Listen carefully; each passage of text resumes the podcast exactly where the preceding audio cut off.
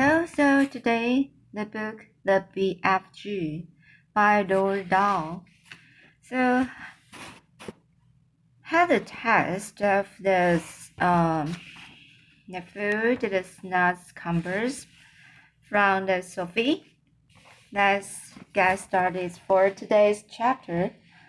The Sophie took a small nibble. Ah, she sputtered. Oh no, oh gosh. Oh help. She spat it up spat it out quickly. It has the frog skins, she gasped. And rotten fish. Worse than that, cried BFG, roaring with laughter. To me, it is testing of cloud coaches and the slime wanglers. So, do we really have to eat it? Sophie said. You do, unless you is wanting to become so thin, you will be disappearing into a thick air. Into thin air, Sophie said. A thick air is something quite different. Once again, that sad winsome look came into the BFG's eyes. Words, he said. It's all such a twitchy, tickling problem to me all my life. So you must simply try to be patient and stop scribbling. As I'm telling you before, I know exactly what words I'm wanting to say, but somehow our other leg is always getting squiff squiddled squiddled around. That happens to everyone, Sophie said. Not like it happens to me, the BFG said. Art is speaking the most terrible wigglish. wigglish. I think you speak beautifully, Sophie said. You do? cried BFG. Suddenly brightening. You really do? Simply beautifully, Sophie repeated. Well, that is the nice, nicest present anybody is ever given me in my whole life cried BFG. Are you sure you is not twiddling my leg? Of course not, Sophie said. I just love the way you talk. How wanna crumble, cried BFG, still beaming. How whoopsie sprunkers, how absolutely squiffling. Honest almost a stutter. Listen, Sophie said. We don't have to eat nuts cumbers. In the fields around our village, there are all sorts of lovely vegetables like cauliflowers and carrots. Why don't you get some of those next time you go visiting? The BFG raised his great head proudly in the air. I is very honorably, oh, sorry, I is a very honorable giant, he said. I would rather be joining up rotten nutcumbers than snitching things from other people. You stole me, Sophie said. I did not steal you very much, said BFG, smiling gently. After all, you is only a tiny little girl. So the next chap chapter, the blood bottler. Suddenly, a tremendous thumping noises, noise came from outside the cab entrance, and a voice like thunder shouted, Runt, is you there, Runt? I is hearing you jabbering. Who is you jabbering to, Runt? Look out, cried BFG. It's a blood bottler. But before he had finished speaking, the stone was lowered aside, and the fifty-foot giant more than twice as tall and as wide as the BFG, came striding into the cave. He was naked except for a dirty little piece of cloth around his button. Sophie was the tabletop. The enormous, partly eaten snozzcumber was lying near her. She ducked behind it. The creature came clumping into the cave and stood towering over BFG. Who was you jabbling to in here just now? He boomed. I is jabbling to myself, the BFG answered. Playful face, shouted the blood bottler. Black swore. He boomed. You is talking to a human being. That's what I'm, I is thinking. No, no, cried the BFG. Yes, yes, boomed the blood bottler. I's guessing you have snatched away a human being and brought it back to your bunghole a pet. So now Anne is winkling it out and guzzling, guzzling it as extra snacks before my supper. The poor BFG was very nervous. There's uh, no no one here. Here, here, he, he stammered. What, what, why don't you leave me alone? The blood bottle pointed a finger as large as a tree trunk at, the BFG. Roundy little scum score, he shouted. Piffling little swish figure, squimpy little bottle wart. Pronty little pox wizard. I is now going to search the primroses, roses, primroses. He grabs the BFG by the, the arm. And you is going to help me do it. Us together is going to winkle out this tasteful little human being. He shouted. The BFG had intended to whisk Sophie off the table as soon as he got the chance and hide her behind his back. But now there was no hope of doing this. Sophie peered around the off end of the enormous Nutcumber, watching the two giants as they moved away down the cave. The blood bottler was a gruesome sight. His skin was reddish pink there was black hair sprouting on his chest and arms and on his stomach. The, the hair on his head was long and dark and tangled. His foul face was round and squashy looking. The eyes were tiny black holes. The nose was small, but the mouth was huge.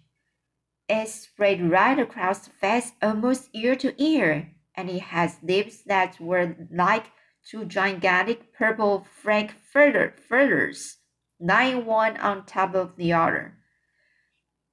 So the purple purple frankfurters is like the big lips. Craggy yellow teeth stuck out between the two purple frankfurter lips, and the rivers of spit ran down over the chin. It was not in the least difficult to believe that these ghastly brutes as men, women, and children every night. The blood bottler, still holding the BFG by the arm, was examining the loads and the loads of bottles. You and your peopling bottles, he shouted. What is you putting in them? Nothing that would interest you, the BFG answered. You is only interested in guzzling human beings, and you is studied as a dog wagglers, waggler, dog swaggler, and you is studied as a dog swaggler, cried a blood bottler. Soon the blood bottler will be coming back, Sophie told herself, and he was bound to search the tabletop. But she couldn't possibly jump off the table. It was twelve feet high She's break a leg.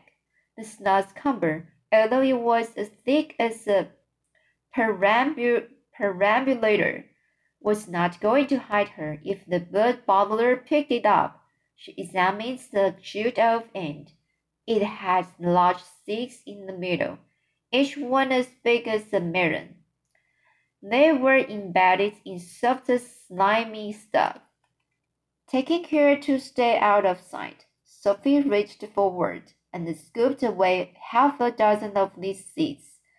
This left the hole in the middle of the Nutcumber large enough for her to crouch in so long as the rolled herself up into a bowl.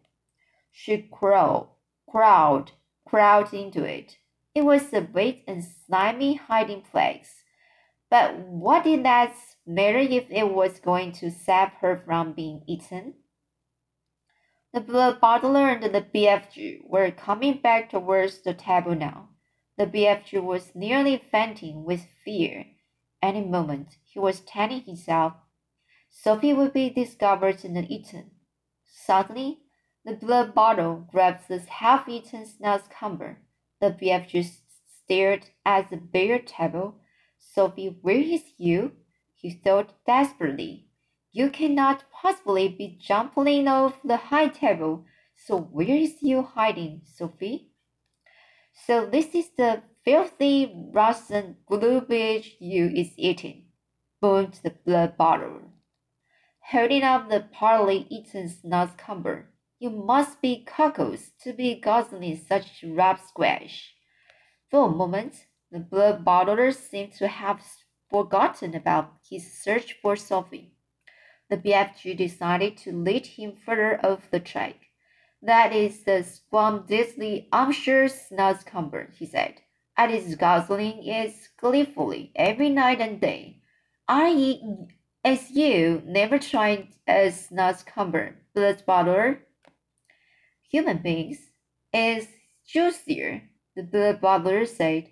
You is talking Ramadan, the BFG said, growing braver. But a second. He was thinking that if only he could get the bottler to take one bite of the repulsive vegetable, the sheer foulness of its flavor would send him bearing out of the cave. I was happy to let you sample it, the BFG went on. But please, when you see how truly scrumptious it is, do not be guzzling the whole thing. Leave me a little snitchet for my supper. The blood bottler stared suspiciously with smoke-piggy eyes at the snozzcumber. Sophie, crouching inside the jeweled off end, began to tremble all over. You is not switch fiddling me. Is you? said the blood bottler. Never, cried the BFG passionately. Take a bite and I am possibly po positive you will be shouting out Oh, how scrumptiously umptious this wonderbag, wonderbag is! The BFG could see the greedy bird bottler's mouth beginning to wa water more than ever at the prospect of extra food.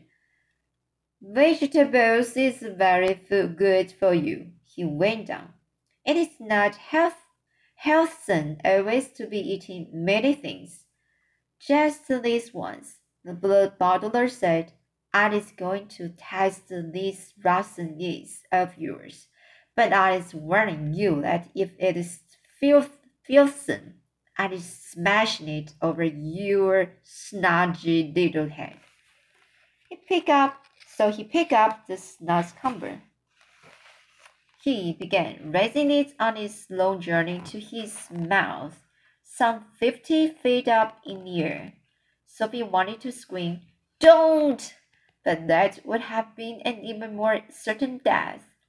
Crunching among the slimy seas, she felt herself being lifted up and up and up. Suddenly, there was a crunch as the blood bottler bit a huge hunk of the hunk of the end. Sophie saw his yellow teeth clamping together a few inches from her head. Then there was utter darkness. She was in his mouth. She caught a whiff of his evil smelling breath. It stank of bad meat.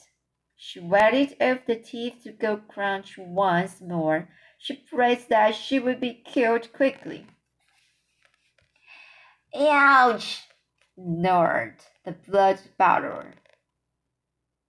Oh, welch, they! And then he spat.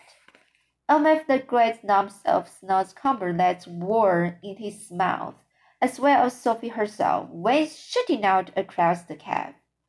If Sophie had struck struck the stony wall of the cave, she would most certainly have been killed. Instead, she hit the soft folds of the BFG, BFG's black claw, cloak. Hanging against the wall, she dropped to the ground, half stunned.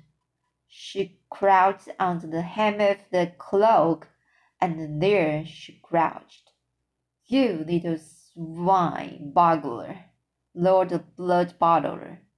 You little pig witter. He rushed at the BFG and smashed what was left of the snozzcumber over his head. Fragments of the filthy vegetable splashed, splayed, splashed all over the calf. You is not loving it? The BFG asked innocently, rubbing his head. Loving it? yelled the blood bottler. That is the most disgustless task that is ever touched my teeth. You must be boggles to be swallowing snatch like that. Every night you could be gulping of happiness a hamburger and a gobbling juicy human beings.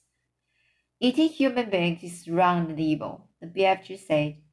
It is ghastly and glamorous, shouted the blood bottler. And tonight I scalp enough to, to chili to swallow a few human chili beans. Is you wishing to know why I is choosing chili? I is not wishing to know anything, the BFG said, very dignified. I is choosing chili, the BF, the blood bottler said, because I is fed up with the taste of Esquimaux. It is important I explain it of cold is in this scalding hot weather and the next coldest thing to an Eskimo is a chili bean. Human beings from Chile is very chilly. Horrible, the BFG said. You ought to be ashamed. Apologize is own saying that it's wanting to wanting to a gap of the England tonight to guzzle school shiders. The blood the blood bottle said, ah, I is very fond indeed of English school charters. They has a nice inky booky flavor. Perhaps I will change my mind and go to England with them. You is disgusting, the BFG said. And you is an insult to the to the giant peoples, shouted blood bottler. You is not fit to be a giant. You is a squinky little squeedler. You is a in little pig squeak. You is a cream puff nut. so that's it today for this um, chapter. And uh, I think it's very interesting for some very uh, interesting words. And uh, and I even don't know what that means, but I can just guess it. so Okay. I will read more next time. See you.